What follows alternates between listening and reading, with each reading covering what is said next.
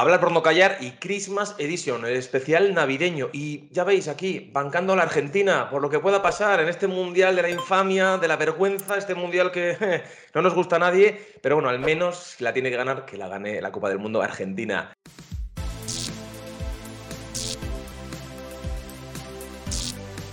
Nayara Yerobi, ¿cómo estás, amiga? ¿Cuánto tiempo?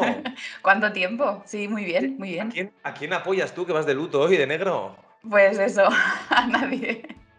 Muy ausente. Bueno, eh, no, no, he estado muy pendiente del Mundial, excepto por todo lo chungo relacionado con él, sinceramente. Hombre, algún grito habrás escuchado por la calle, me imagino, ¿no? No me he enterado demasiado. No, no se celebra en Sawyer, ahí en Mallorca, no se celebra. Igual sí, pero como el puerto ya está abandonado con esto de que ya no hay turismo, pues esto está muertísimo. Bueno, esto decimos para que nos estén viendo, quienes nos están viendo ahora en YouTube, Vale, pero como estamos también en podcast, pues no sabemos, vamos vestidos. Yo voy vestidos de la Argentina del 86, ahí, de la del Diego. A tope. un poquito más de oscuro, ¿verdad? Un poco más, pues bueno, oye, cada uno como le da la gana. Con un cuadro perfecto, por cierto, detrás, ¿eh? Un día hablaremos de tu arte, también hay que darle más caña. Oye, ¿de qué vamos a hablar hoy después de tantas semanas? Que ya estaremos con intriga, ¿no? Mm, pues sí, pues hoy venía con una pregunta. ¿Tú crees que existen los vampiros, los que chupan sangre, aquellos que te chupan energía? Hay diferentes versiones sobre esto. ¿Qué piensas? Bueno, pues sí existen, ¿no? Existen y los tenemos a diario al lado y en cualquier esquina, porque vamos, hasta en el trabajo, hasta en el gimnasio, hasta en el deporte, en fin, en la familia, en, cualquier lado, ¿no? Existen por todas partes. Los vampiros psíquicos, ¿no? Emocionales, o, también, bueno, habrá de los que chupan sangre por ahí, me imagino. Habrá alguno que se tomará la licencia de ser un poquito Drácula, pero bueno, sí. ¿Y, y de cuál vamos a hablar hoy más, Nayara? A ver, porque hay muchos, ¿no? Hay muchos vampiros. Sí, bueno, yo creo que los más peligrosos, al final, aquellos que te quitan la energía, diría que son los más peligrosos en realidad. Bueno, bueno, de esos tenemos, ¿no? Tenemos, no me conozcas alguno, ¿no? Y alguna, me imagino, ¿no? Sí, sí. Y mm, me preguntaba también si alguna vez yo también lo he sido. No sé si has pensado en eso alguna vez. Supongo que es más difícil de verlo, pero me imagino que todos andamos rondando las diferentes cosas, ¿no? Todos hemos, hemos sido, todos hemos sido vampiros alguna vez, ¿no? Aunque sean psíquicos. Lo bueno es, yo creo que reconocerlo y, limarlo, intentar quitártelo de encima y de alguna forma también pues superarlo, ¿no? Es como mm. pues el machismo. Em, hay veces que, que, uno piensa, oye, yo soy machista, pero intento no serlo. Y lucho para no serlo. Y ese es el camino, ¿verdad? O contra otras pues, eh, lacras también sociales que tenemos. Y en cuanto a esto de los vampiros psíquicos, pues vamos a hacer una pequeña definición que diría aquel. Vamos a empezar con ello, ¿no? ¿Qué creemos que es un vampiro psíquico, Nayara? Un vampiro emocional. ¿Para ti qué es? ¿Para mí qué es? Eh, bueno, no sé si has visto What We Do in the Shadows, lo que hacemos en las sombras, que es una peli y después una serie. Yo he visto la serie y hay unos que son vampiros de los de chupar sangre y con ellos convive uno que es un vampiro energético. Y creo que está muy bien explicado ahí, o sea, está llevado muy a la coña y, es como muy icónico, pero se ve muy claramente, además trabaja en una oficina y es el típico que eh, él se nutre de hacer que las personas acaben estando sin energía, pero tristes, grises, y además se ve cómo les va dejando grises con los ojos apagados. ¿Cómo lo hace? ¿Cómo lo consigue? ¿Cómo lo, ¿Cuál es el modo Él lo hace torrándola, básicamente. Eh, les empieza a contar o cosas muy aburridas o muy negativas sobre mm. ellos mismos, sobre la otra persona. ¿no? Es imposible que puedas hacer esto, esto no va a salir bien, porque así como está la economía, porque así como está todo tu alrededor, porque o cosas muy aburridas o algo muy negativo y se van quedando sin Generalmente suelen ser negativos, ¿no? Un poquito lo que decimos tóxicos, de la queja constante, la crítica a la ajena, a todo el mundo, al terceros, ¿no? También una visión un poco distorsionada de sí mismos, de sí mismas, ¿no? Como un concepto demasiado alzado, ¿no? Como que se creen superiores, ¿no? Moralmente, emocionalmente, ¿no? Como que eh, a mí me da la sensación, cuando me he topado con ellos y con ellas, es como que intentan hacernos ver que ellos, si no han sido más en la vida, es porque no han querido, o por una mano negra, o por lo que sea, ¿no? Pero eso, no sé si estarás de acuerdo, es como una mm, lluvia muy fina que te va calando, te va calando, te va calando, hasta que un día dices, joder, estoy empapado de toda esta mierda, ¿no? Mm. Y, y te contagia y te deja como con un mal cuerpo, chico, que yo digo muchas veces, oye, esta gente pues parece como una profesión dentro de una profesión, porque por ejemplo, hablamos del perfil que te encuentras en el trabajo. Tú entiendes que vas a trabajar a tu trabajo, a tu profesión, a tu vocación, cada uno como lo quiera definir, pero te encuentras a alguien que tiene eh, este poder de anularte y de hacerte más pequeñito, no sé si a veces intencionadamente, no sé qué te parecerá, o si no, lo hacen como deliberadamente. Pero bueno, si cae, cae, y si no, pues a veces como de rebote. No sé si estás de acuerdo en esto también. En, sí, bueno, creo que alguna parte de conciencia tiene que haber. ¿Crees que sí? Mm, bueno, quiero pensar que sí, porque todos al final somos conscientes cuando has hecho algo o has dicho algo a alguien que quizá o, estaba fuera de lugar o siempre tienes un momento de reflexión de decir, hostia, igual con esto me he pasado. Me imagino que sí que hay algo de conocimiento en ello. Quizá no en la manera global en la que el otro lo ve, de estás siendo un vampiro o estás jodiendo a esa persona para pasar por encima, o bueno, cual sea el objetivo, quizá no es un plan maquiavélico, ¿no? Muy consciente, pero hay algo de verdad. Tan milimetrado todo y tan, ¿verdad? Medido puede ser, ¿no? La sensación, pero sí que a veces deja como ese regusto amargo de pensar que, oye, a lo mejor sí, porque cuando ya es una cosa cíclica que se repite a diario, sobre todo en los espacios de trabajo o incluso entre amigos, en las cuadrillas, en las familias, pero cuando ves que siempre como que te toca a ti y con la misma persona, yo ahí empiezo a sospechar como que esto a lo mejor ya no es baladí, ¿no? Como que es una cosa ya más certera, más con un objetivo claro, que es disminuirte, hacerte más pequeño, a veces mm. a través de la vejación, de la humillación, del tú no puedes y para qué, si fulano lo intentó y tú pues no, no lo vas a conseguir y a veces pasa por ahí. Yo te hago la pregunta y ahora me la puedes hacer tú si quieres a la inversa o la que tú quieras, como siempre. ¿Cuál fue la primera vez que tuviste la, sensación de que alguien te estaba chupando la energía de forma descarada y ahí dijiste, joder, sin decir nombre si quieres, puedes decirlo, si no, no. Pero ¿cuál fue esa primera sensación y cómo fue?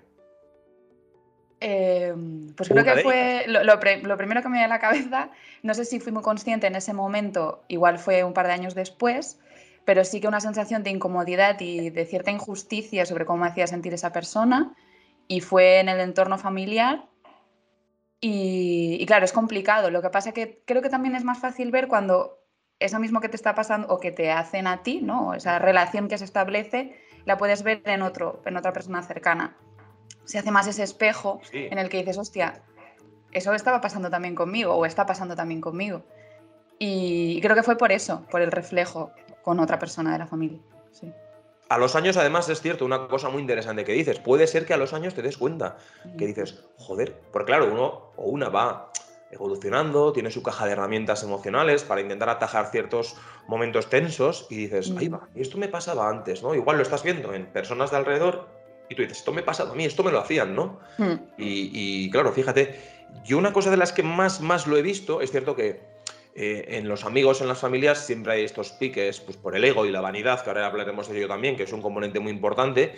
A mí me pasó, sin embargo, o me ha pasado más de una vez eh, en ámbitos laborales, en el trabajo, ¿no? De, en una jungla tan, tan complicada como es esta, en la que pues, yo habito, pues es cierto que muchas veces tienes esa sensación de que te dicen, bueno, ¿esto para qué lo vas a hacer? Si fulana lo intentó, no lo consiguió, ¿tú de qué? Si no eres nadie, o, es un poco como te hacen pequeñito, pequeñito, pequeñito para sentirte muy nimio y no tienes la sensación de que te restan confianza, muchas veces, ¿verdad? Yo creo que también te, mm, te quitan, te van quitando las capas de la autoestima, te la van limando, te la van puliendo, para que mm, de alguna forma todo el mundo se democratice por bajo, ¿no?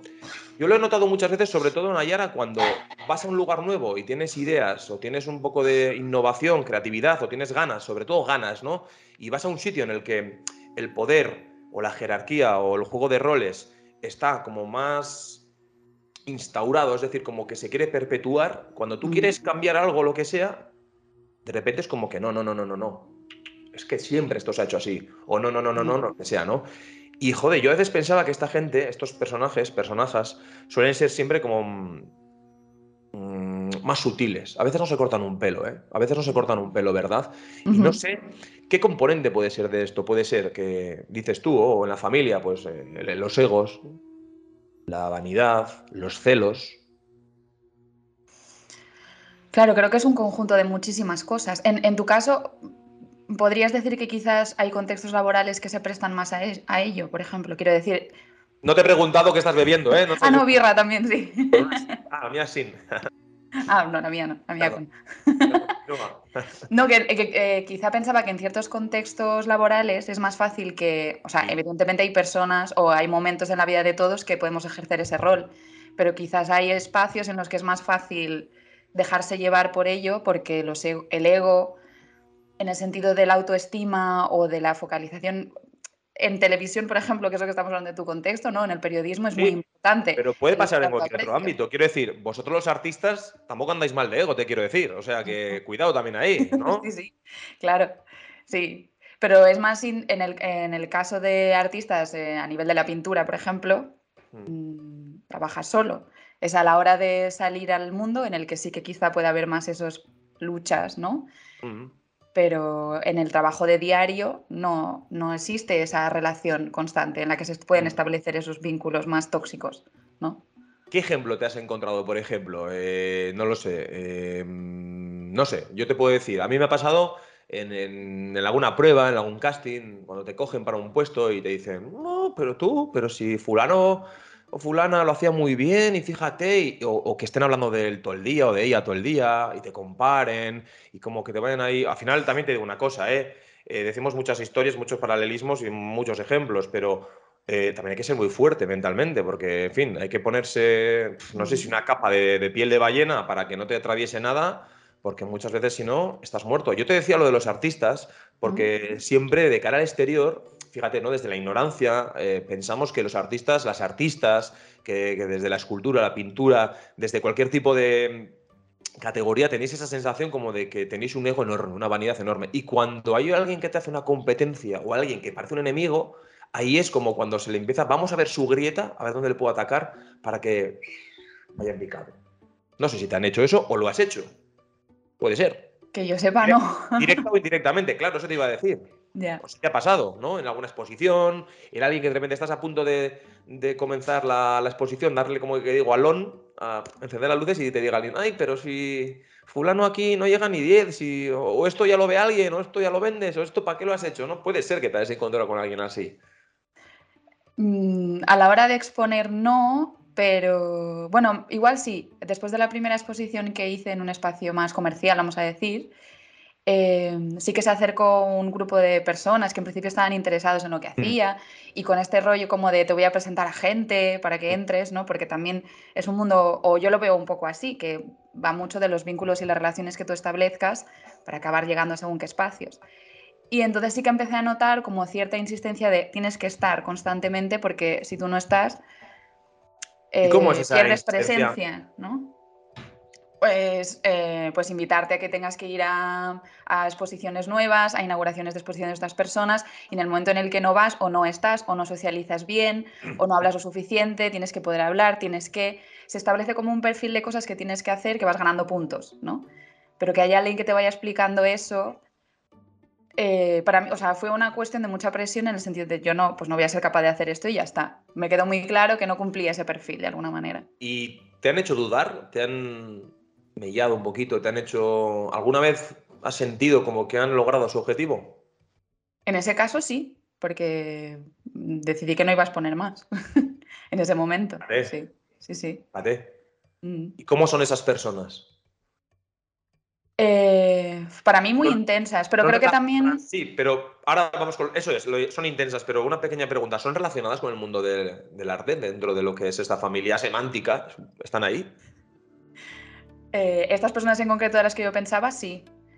Pero mm, también pienso mucho en, la posición que tú tomas para que eso tenga poder.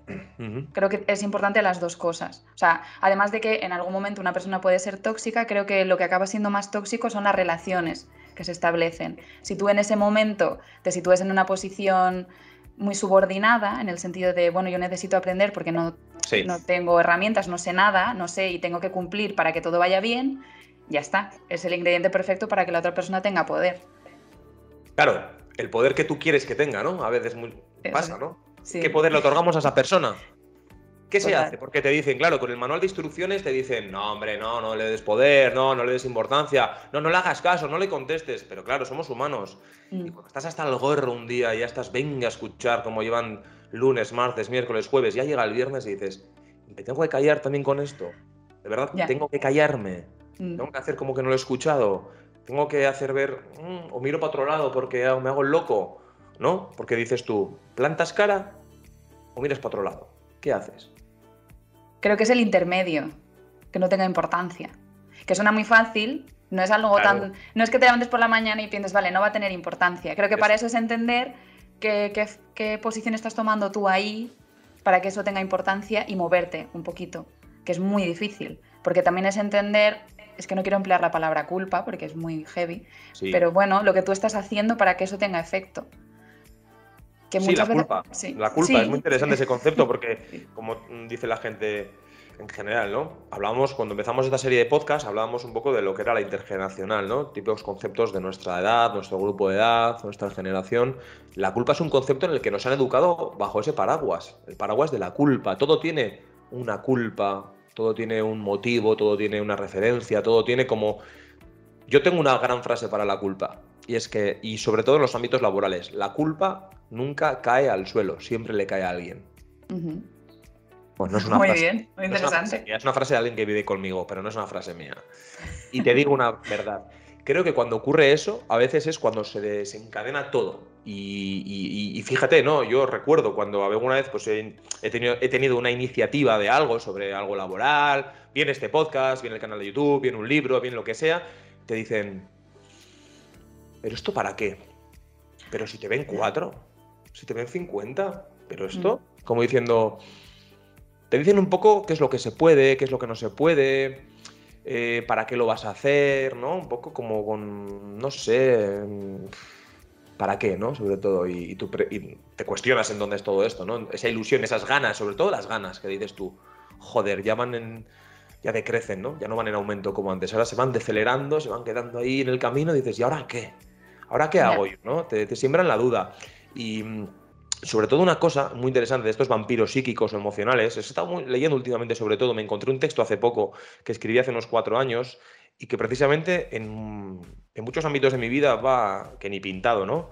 Porque te encuentras, por ejemplo, eh, pues a mí me ha pasado hace poco, ¿no? Un ejemplo.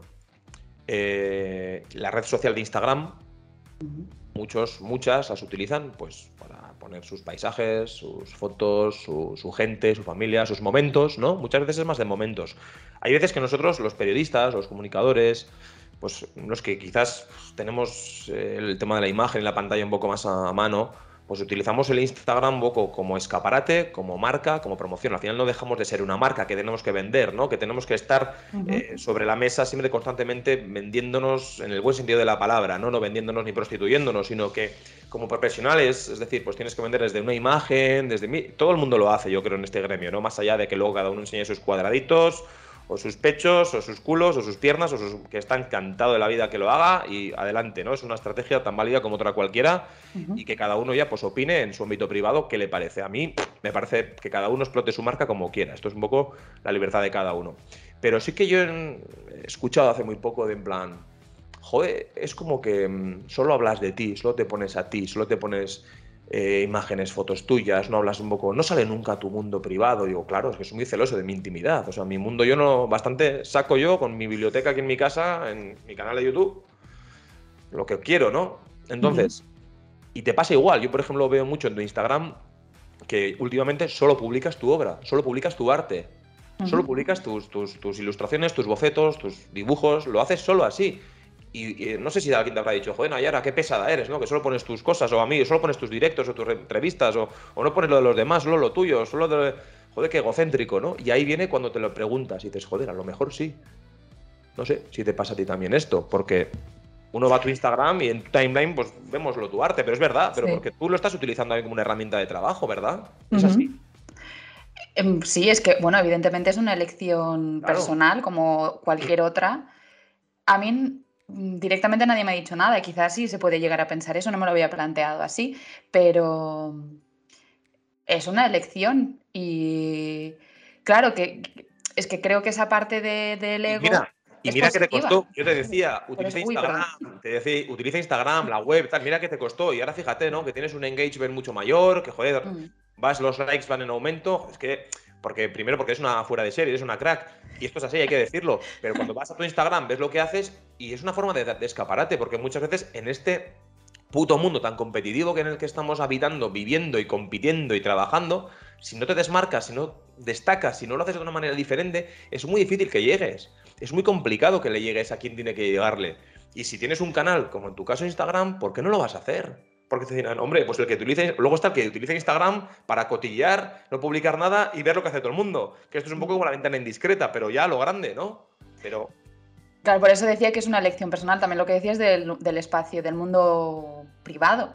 Yo no publico fotografías mías, o si salgo, pues es porque en algún vídeo en el que estoy haciendo algo. Las amigas o lo que sea. Mm, de eso porque les comparto a ellas porque te etiquetan y dices, bueno, pues compartes, pero no, he dejado de compartir eso. No, no quiero decir que, que, esté mal hacerlo, mm. pero mm, para mí es una elección personal y sí que puede ser parte de ego, pero creo, como te decía, creo que es el ego positivo. He decidido invertir cierta parte de mi tiempo en aquello que me hace sentirme bien y feliz y me gusta y quiero compartirlo y es pues pintar, dibujar, hacer grabados, porque más allá de lo que nadie pueda decir desde fuera tenga más o menos likes, es algo con lo que disfruto y me gusta compartirlo porque sinceramente te gusta también recibir un feedback positivo. ¿Es así? Eso es, el feedback, los likes. ¿Cómo llevas lo de los likes? Eh... Depende, hay temporadas. Sinceramente, estos últimos meses en los que no he tenido demasiado tiempo ni para publicar ni para fijarme, te diría, no, me da igual. Pero no es cierto en el momento en el que he tenido más tiempo y vas planeando cómo publicas y cada día publicar algo y hacer el vídeo y hacerlo tal y qué música pongo, eh, cuando hay más de 50 likes o más de 1000 visualizaciones de un reel, dices, hostia, qué guay. Y el día siguiente que bajan, dices, mierda, que he hecho mal, tengo que hacer otra cosa. Sí, sí, engancha, engancha muchísimo, pero además está para eso, está muy bien diseñado. Es un poco, a ver, porque es cierto que Instagram también es cierto que nos contagia. Cuando uno va a la lupa, como digo yo, a ver un poco y el buscador, es mm. un es un inflador de ego, ¿eh? Hablando del ego y la vanidad, mm, te hincha el pecho. A ver, hay vídeos, yo por ejemplo, hay veces que pongo una... Eh, a, mí me, a mí me pasa, yo intento, fíjate, y yo sé de alguien o de alguno o de alguna que podrá estar escuchando algo y dirá esto, pues no se nota. Yo intento medir mucho lo que publico y lo digo en el sentido de que, dando por hecho que mi Instagram es solo profesional, a veces se cuela alguna cosa muy, muy personal, ¿vale? Pues algo del perro o algo de un viaje o algo de tal, pero muy personal, ¿no? Pero es más profesional, un 90% profesional. A veces tengo el miedo de que quienes me estén siguiendo piensen que les estoy saturando de promos, de entrevistas, de debates, de mi programa, del del otro, de la moto, es decir, un poco, porque al final, al final, como te digo, si utilizas esta herramienta como algo profesional, la gente que lo esté leyendo que en el post o lo esté viendo en el vídeo, en los reels que tú dices, que son maravillosos, que además hay una forma de editar de la leche, dices, yo tengo miedo a esa saturación a veces, digo, bueno, lo voy a espaciar más en el tiempo, las píldoras que no sean tanto, a veces digo, antes tenía una especie de norma absurda que era, publico una vez al mes un contenido, luego los stories es otra cosa, pero el contenido de publicación es uno al mes. Luego dices, bueno, ¿por qué? No, no sé, o sea, qué chorrada. Porque dices, no, por los likes te dicen que el algoritmo te va más, porque no sé qué, porque, bueno, ya, ya estamos en el Big Data, que esto es una locura. Es una puta locura. que más cambia cada semana, sí. Se supone que lo que tienes que ser es ser estable, ¿no? O sea, si publicas siempre tres a la semana, siempre tres a la semana, tienes que poner tics porque si no, no te quiere tanto el algoritmo. Bueno, es una locura. los hashtags te dicen que solo cinco, ¿verdad? Como solo cinco. Si son cuatro, son seis, no, cinco. Muy mm. claves. Y digo, yo, yo llego a poner 36. Luego ya dije, bueno, pues hago lo de la ley del 5. Me lo dijo un amigo mío youtuber que vive de esto, que es un fenómeno, que es Andoni Garrido y me decía, hombre, pues dicen que máximo 5, que en categoría solo 3, que no sé qué, que cuidado también con la periodicidad, ¿no? Nosotros, por ejemplo, este podcast que comenzamos en septiembre, pues bueno, empezó muy periódico, luego hemos parado, luego hemos vuelto cuando nos dé la gana, ¿verdad? Porque como no lo hacemos también por, por, por, contentar a nadie, sino porque nos apetece, pues mm. nos pasa esto. Pero ojo con el Instagram. Y luego ya, no sé si ya te has metido en el mundo de Twitch. Yo, Twitch, no, perdóname, TikTok. Luego hablamos de Twitch. No sé si el mundo de TikTok lo conoces. Y yo solo soy un espectador en, TikTok. Yo cuando entré hace un mes o dos meses, me di de alta para ver lo que es, me alucina el contenido brillante. No te digo ya si vale o no vale ese contenido, pero el contenido brillante con el que te encuentras.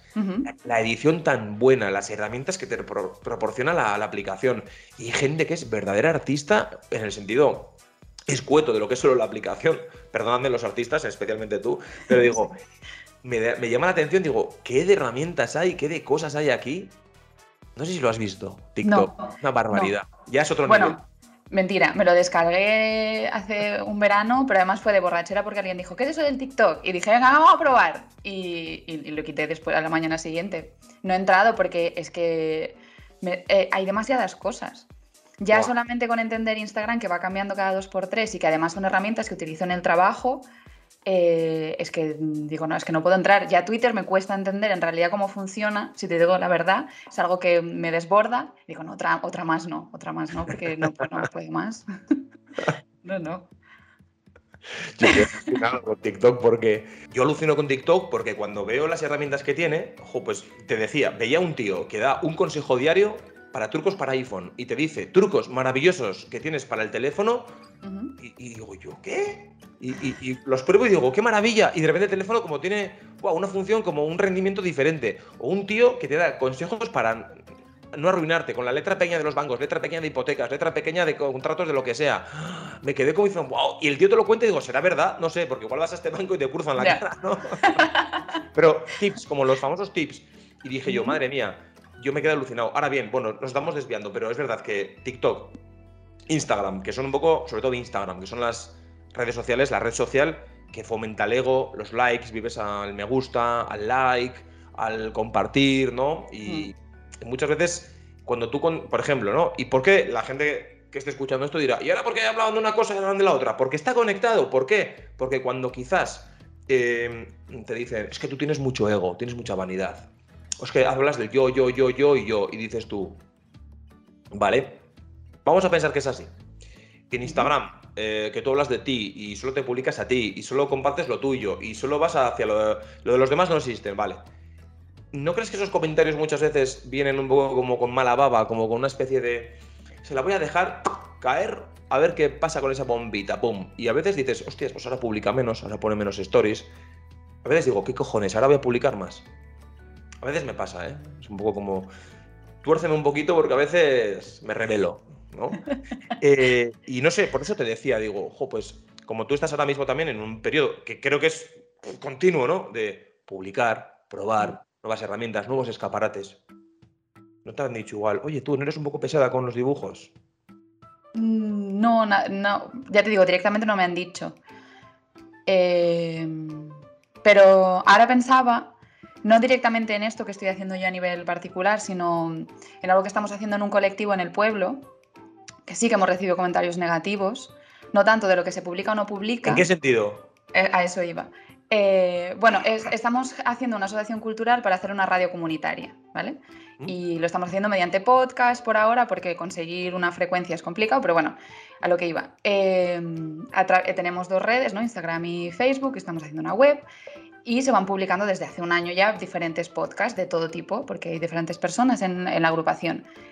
Y los comentarios que nos llegan, o sea, llegan comentarios positivos, evidentemente, ¿no? Pero los que te quedan muchas veces son aquellos que notas esa intencionalidad un poco, no sé si a coartar, a clasificar.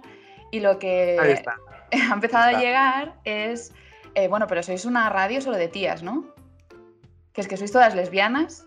Claro, estas feminazis. ¿Y qué?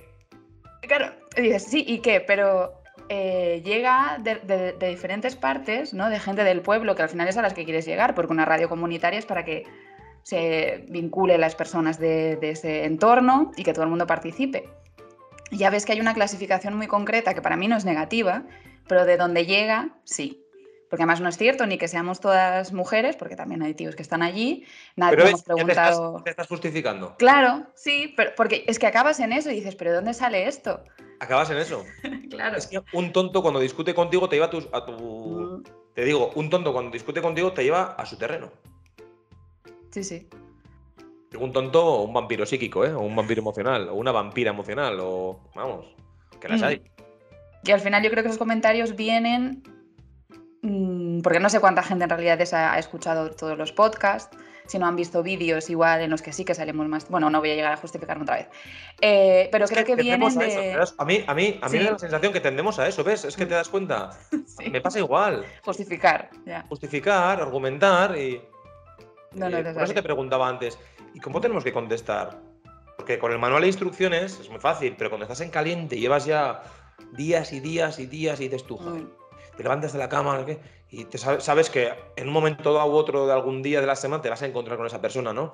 Y, tú planificas, te imaginas la conversación, la proyectas, tienes, sopesas varias opciones, A, B, C, D, D, hasta la, beta, y dices, si me dice esto, le diré esto, si me dice tal, responderé. Y luego de repente llega el momento y... Nada. Te cagas encima, ¿no? Me pasa mí mucho, o sea, porque al final dices, no quiero discutir, no quiero tener un conflicto, no quiero llevar esto a un punto en el que la sangre llegue al, lleve río, llega el río, perdón, pero es que muchas veces dices, ¿quién? Fíjate qué ejemplo. Hay una cuerda que se va tensando, tensando, tensando, tensando, tensando. Tú no haces nada, pero se va tensando hasta que un momento tú haces algo y se rompe. Y dicen, joder, tío, ¿cómo haces? No sé qué, ¿cómo haces esto? Fíjate la que has montado. Y ya, pero ¿quién lleva tensando la cuerda durante este tiempo? Ya. ¿No? Y luego te culpan de romperla. Pues es lo que te digo, que a veces contestas, no contestas, dices, tú ahora en tu caso me estás comentando esto, y dices tú, joder, es que me estoy argumentando, me estoy justificando todo el rato. Es por qué tienes que hacerlo. Porque alguien te ha dicho algo. Ya, creo que no sale de natural. Por eso, por entrar y decir, no, pero no es verdad. Pero cuando ahora lo pensaba, en definitiva, esas personas ni les interesa ni lo van a escuchar. ¿Qué más da? ¿no? Eso es. Entonces. pero, pero ya te crea el run run aquí que dices, ah, están diciendo cosas, ¿sabes? Ya ves lo que hay. Ya ves lo que hay. Y esto es una realidad que muchas veces dices tú, jo, fíjate, te decían lo de los en el escrito, ¿no? Que hice el otro día y, y te decía mucho de a leer un poco lo que decía, lo tengo por aquí. Decía. Eh, luego te insultarán, te salpicarán toda la mierda que puedan para sentirse así menos sucios. Podrán conseguir que desees el exilio. Dice, ¿todo esto para qué? Esto lo escribí hace años, ¿eh? Pues para que te conviertas en uno de los nuestros, para que formas parte de la gran familia, porque tuitearán tus fracasos y sellarán sus labios cuando lo bordes, cuando digan, qué maja es, qué buena es, qué bien lo hace, ¿no? Le darán o no al me gusta, al like, para que sientas su presencia muchas veces, porque te validan, porque te justificas tú, pero tú te ves validada cuando ves el me gusta de esa persona. dices, mm. mira, he conseguido leer bien, ¿no? Y por eso te decía lo del me gusta, ¿no? A mí me pasa muchas veces cuando estoy en este conflicto, eh, o cuando he estado, ahora igual ya no tanto, yo creo que no, pero en otras épocas, más atrás, yo me, me pasaba, ¿no? Eso de que tartamudeas, te tiembla un poco el cuerpo, las piernas, estás un poco como inseguro, ¿verdad? Estás ahí como que tu boca se empieza a secar, no sabes muy bien ya ni diccionar, ni vocalizar, dices, no sé ni qué estoy diciendo, ¿no? Tu cerebro... Me ha pasado, me ha pasado con, personajes que, luego, pues a día de hoy, pues mm, bueno, pues cada uno sigue su camino, cada uno sigue su inercia y oye, cada uno, cada cual tiene su, su vida. Pero a veces cuando yo creo, dices, te tienen de rodillas ahí en el ring muchas veces. Pues yo creo que ese es el momento, cuando ya no te encuentras bien. Cuando ves que han conseguido que el efecto de la validación en el me gusta, por ejemplo, ¿eh? por decir ahora en esta sociedad tan del like, esté presente, y si no, está en el cara a cara, en el cuerpo a cuerpo, cuando tú no estás convincente, no estás firme, no lo dices con una voz ahí imperativa, y dices, oh, sí, yo, tal, no sé qué, y te haces pequeñito, pequeñito, y haces así hablando, ¿no? Me pasa, tía, no sé si te ha pasado esto a ti. Sí, claro. Sí, leía que con esto del ego, que creo que tiene que ver mucho con esto, hay un ego positivo y uno negativo, que yo no tenía ni idea de que existía esta clasificación. Y el negativo es, lo que, todo lo que tú estás explicando, ¿no? Aquellas personas que vampirizan a los demás muchas veces por un objetivo, para hacerlo más pequeño, para conseguir ellos sus objetivos o no quedar ellos de mediocres, ¿no? Pues hacen a los demás mediocres. Y después el que está considerado como ego positivo, que me parece muy paradigmático también, son aquellas personas o aquellos momentos en los que todas nuestras decisiones las o sea, nosotros estamos en un segundo plano. Siempre es más importante el otro y complacer a los demás en busca muchas veces de aprecio, de afecto, de validación del otro. Y creo que ahí juega eso, en el momento en el que tú esperas, o cuando tú te sientes tan a gusto de, me ha dicho que está bien, o sea, he llegado a entregar a tiempo esto, me he tirado una semana currando 14 horas, pero al fin está bien, por ese pequeño momento, que al final no es tan gratificante, porque sabes que has dejado mucha parte de ti en el camino por ese, venga, enhorabuena, y ya está. y me parece muy significativo que eso esté considerado el ego positivo. Porque, ego positivo. ¿Cómo puede ser eso? O sea, claro, es positivo porque no buscas el daño en los demás, pero te haces un montón de daño a ti y generas unas relaciones en el fondo muy tóxicas, porque tú también eres un componente tóxico ahí. Porque, bueno, no, no está bien. ego positivo, ego negativo. Hmm, eso he leído en un artículo por ahí antes, sí. No, no, es bastante interesante, no lo había escuchado. Muy interesante. Mm. y cuando pasa esto, fíjate, ¿no? Cuando tú dices, te pegas 14 horas currando para una. Mm. cualquier obra, lo que sea, y estás esperando. A ver, vamos a. Voy a centrar el tiro. Es decir, mm. cuando tú haces algo, de acuerdo que haces porque te llena, te, de alguna forma te satisface, te sientes plena, crees que has llegado a un punto de una meta en el que estás contenta, vale, pero ¿por qué crees que luego buscamos esa validación externa, ajena? ¿Por qué? ¿Por la competitividad? ¿Por la vanidad? ¿Por el sentirte útil de cara a la sociedad? ¿Por qué es esto? En mi caso, y ahora hablo por, por mí, creo que es muy importante como que tu existencia es más real o más válida en ese reconocimiento. Hay algo de, bueno, estoy, existo y está bien. O sea, si los demás opinan que está bien, está bien. Es como, hasta ese momento puedes titubear mucho más, pero en el momento en el que hay alguien que desde fuera dice, ah, qué guay, dices, hostia, vale, menos mal. Vale, entonces ¿crees que hacemos las cosas para los demás? Hay algo de eso. Hay algo de eso. Hay algo. ¿no? Esto es como las, las, audiencias de los programas, que puedes hacer un programa de puta madre y de repente pues no lo ves porque los audímetros son una farsa, todas, en toda España, y de repente te marcan una tendencia a la alza, otra a la baja, y te dicen, no es que el programa no se ha visto porque es malo, y tienes, te vuelves loco cambiando luego, ¿no? Entonces, el criterio, a veces tu criterio propio se desvanece, eh, te iba a decir en pro, todo lo contrario, se desvanece para que el resto tome las riendas y te digan, no, haz esto, haz lo otro, porque prueba aquí, prueba allá, prueba, a ver si así se sube la audiencia, a ver si así tienes más likes, así si a lo mejor ves que te validan más mm. y así gustas más, ¿no? Y entras en lo mainstream. Ya. Lo mainstream, ¿eh? ¿Verdad? ¿Eh? Esta palabra que hace 10 años no utilizábamos y ahora no podemos vivir sin ella. Qué dictadura, ¿no? Lo mainstream, ¿verdad? Sí. Con lo bonito que es no ser mainstream. Ya, pero también eso es como la, romantización de la precariedad a veces. O sea, entiendo lo que dices, ¿eh? pero el otro también puede tener una parte muy chunga. Es que creo que al final todos son equilibrios. Es, creo que igual como humanos nos viene implícito esa validación de lo grupal, porque en el grupo somos fuertes. Hombre, ¿por qué? Porque gusta gustar. Claro, bueno, es que es así. Y es muy difícil alejarte de eso. Lo que pasa que quizá son los niveles en los que eso te afecten.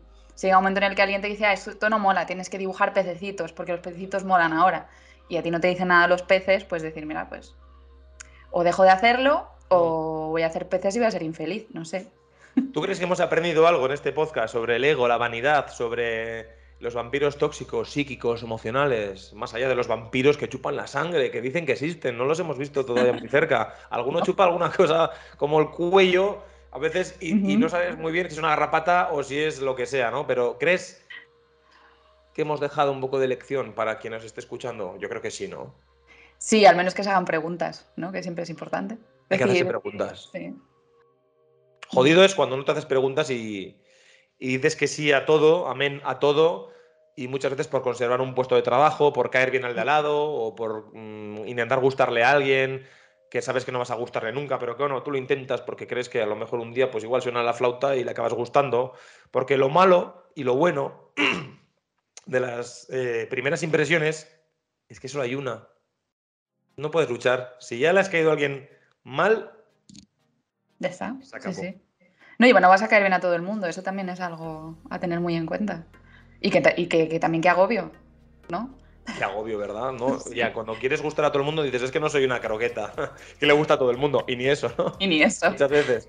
Pero sí que, sí que, yo creo que, yo creo que el titular de esta charla es, no intentemos ser croquetas, no vamos a gustar a todo el mundo. no ser una croqueta, ¿no? Oye, no sería mala. Oye, pues una obra de arte de que hagas algo con las croquetas relacionadas, ¿te imaginas ahora de repente que se dispare tu popularidad a tope y que porque todos las croquetas, o hagamos un programa sobre croquetas nosotros y de repente nos vea. Estaría genial. Oye, pues vamos a apuntarnos. Una, sí.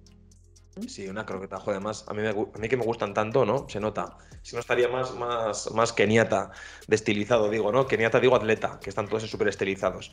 Oye, Nayara, pues ha sido una charla guay, ¿no? Yo creo que además bastante ilustrativa, un poco gráfica en muchos momentos, pero que, que yo creo que además hemos puesto a mucha gente en contexto de situaciones que han podido vivir, cotidianas, laborales, emocionales, familiares, ¿no? Y que creo que muchos dibujarán a veces un momento en el que lo han tenido y que es muy interesante una cosa que has dicho, que igual lo hemos pasado por alto. Los vampiros psíquicos emocionales existen, pero nosotros en, algún momento seguro que lo hemos llegado a ser, pero lo positivo es que intentamos no serlo y que lo hemos detectado, ¿no?